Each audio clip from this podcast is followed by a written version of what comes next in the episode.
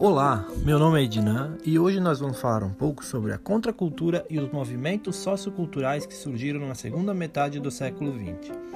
Primeiramente, devemos definir o que é contracultura. Bem, as sociedades sempre criaram hábitos, costumes e padrões considerados como a normalidade da ação das pessoas, criando assim uma cultura. A contracultura é justamente o movimento de questionamento e negação dessa cultura, que é a cultura vigente. Ela visa quebrar com os tabus e contrariar normas e padrões culturais que dominam uma determinada sociedade. Bem, e quando é que essa contracultura vai surgir? Essa nomenclatura, o termo contracultura, foi inventado pela imprensa norte-americana nos anos 60, que foi servido para designar um conjunto de manifestações culturais novas que floresceram não só nos Estados Unidos, mas em diversos outros países. Porém, essa ideia de ser contra uma cultura que está em vigor, uma cultura dominante, tem as suas raízes muitos anos atrás. Muitos acreditam que o Sócrates, o filósofo grego que viveu por volta de 400 anos antes de Cristo, já delineava algumas questões contra a sociedade que existia até então. Mas vai ser na segunda metade do século XX, especificamente nos anos 60, que ela vai alcançar o seu auge. Um dos principais movimentos que surgiram nessa época foi o movimento hippie. A palavra hippie deriva do adjetivo hippie, que indica uma pessoa ou uma coisa que é sofisticada, legal, informada. O movimento hippie surgiu justamente na década de 1960, principalmente em Nova York e na Califórnia, e depois se espalhou pelo resto do mundo. Esse movimento ele tem como principal inspiração no chamado movimento beat ou beatnik, os beatniks eram poetas, escritores defensores da liberdade criativa, da busca pelo prazer e da contrariedade aos padrões sociais e culturas vigentes. Eles buscavam uma vida nômade, sem raízes certas, e buscaram no consumo de drogas e no sexo livre uma escapatória para a aparente falta de sentido da vida cotidiana burguesa. E o movimento hippie vai surgir também como uma forma de constentação contra essa sociedade, contra o modelo de vida, suas regras. Eram principalmente jovens que não estavam satisfeitos com a cultura e as normas da sociedade.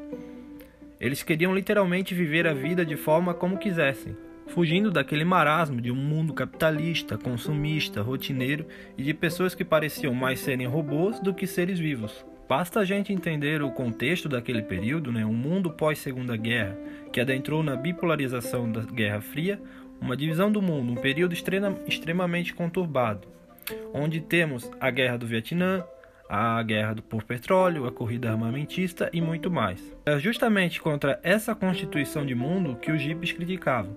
Muitos jovens tiveram que servir o seu país na famosa Guerra do Vietnã, uma guerra que era vista por eles como uma guerra sem sentido, entre dois blocos hegemônicos que queriam provar um ao outro quem era o melhor. Os hippies tinham aquela famosa frase, né, paz e amor, como seu lema, e eles eram totalmente contra o militarismo, eles eram antimilitaristas. A cultura hippie indicava uma mentalidade, uma forma de viver muito pacífica, e acreditavam que podiam melhorar o mundo através de comportamentos não violentos, eles pregavam uma filosofia parecida com a de Gandhi na Índia, né? que era do, uma resistência que não envolvia atos é, violentos. Era através do pacifismo que eles iam conseguir resolver os problemas que os afligiam. Eles eram muito liberais no âmbito sexual porque acreditavam que uma sexualidade reprimida causava uma sede insaciável de sucesso e várias manifestações de violência. Eles eram contra aquela ideia da igreja, né, que a pessoa só servia para reproduzir, o sexo só servia para reproduzir e não para prazer. Então eles vão mudar com essa filosofia, essa ideia de que o sexo é só para a reprodução e vão também acrescentar que o sexo é para o prazer também.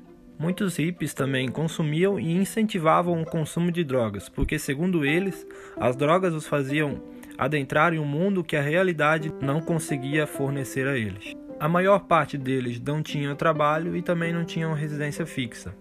E eles é, eram totalmente contra a sociedade consumista, pois o consumismo ele fazia, segundo eles, um problema com o equilíbrio da natureza, né? Envolvia muita poluição, pobreza, desigualdade. Então, por isso, o, a questão do consumismo era totalmente vista por eles como algo ruim. Dessa forma, eles quebravam com aquele otimismo que a sociedade capitalista tinha, né? aquela ideia de progresso que era apresentada pela história, a discussão de questões eurocêntricas ocidentais. E o rock and roll, que é um estilo que surgiu por volta da década de 1950, acabou se tornando o hino dos hippies. A gente vai ter né, aquele evento muito famoso que foi o Woodstock, onde grandes artistas como Jimi Hendrix, Janis Joplin, a banda The Doors se apresentaram, abrindo os leques assim para a música contemporânea. O objetivo do evento era justamente reunir um número gigantesco de pessoas fazendo a promoção da paz e a liberdade e a divulgação do rock and roll, dando origem para aquela famosa frase, né? Sexo, drogas e rock and roll. O movimento dos hippies também ajudou na divulgação de, de outros movimentos, como o das mulheres. O feminismo ganhou ênfase nesse período e alcançou um nível mundial. Movimentos antirracistas e antifascistas, como os dos, dos Panteras Negras, também surgiram nesse período. E futuramente, né, o movimento hippie também inspirou o movimento punk, que surgiu na década de 70. O movimento punk foi mais ou menos uma contracultura em cima de outra contracultura. Eles pregavam um modelo mais radical do que o dos próprios hippies, mas era um modelo também justamente contra a cultura que existia, que existe, né, no mundo. Desse movimento punk a gente pode identificar os moicanos, né, que eram uh, figura assim bem conhecida desse movimento, bandas muito conhecidas como Sex Pistols e os Ramones, e eles tinham aquela característica de usar aquelas roupas rasgadas, né, como uma crítica à sociedade que a gente vive movimentos que começam a surgir a partir da segunda metade do século XX também vão ser contra os governos autoritários que existem ao redor do mundo. E ele vai inspirar principalmente o Brasil, né, que naquela época vivia a ditadura militar. Então, muitas pessoas aqui no Brasil vão adotar esses movimentos, movimento hip, punk, como uma forma de crítica ao governo que existia aqui no Brasil. É, esse período, que se inicia na segunda metade do século XX, pode ser entendido como um novo tempo, um tempo de libertação, onde as pessoas tomaram coragem de ir de uma vez por todas atrás daquilo que as fazem feliz, de fazer uma revolução diante do mundo tão confuso e complicado que existe, que servem de inspiração para a gente hoje, né? Os movimentos sociais que existem, como o das vidas negras importam, que é o que está hoje é, em ênfase, mas também de todos os outros movimentos sociais que buscam alguma melhoria de vida, de cultura. Ao contrariar a cultura, a contracultura tenta justamente mostrar que há uma falha cultural que deve ser identificada e corrigida, a fim de estabelecer novos modos de vida, novas maneiras de encarar o mundo. Os movimentos de contracultura lutam sempre, no fundo, por mais liberdade. E isso é mais ou menos o que a gente define como a contracultura e os movimentos sociais que existem pelo mundo. Muito obrigado e até uma próxima.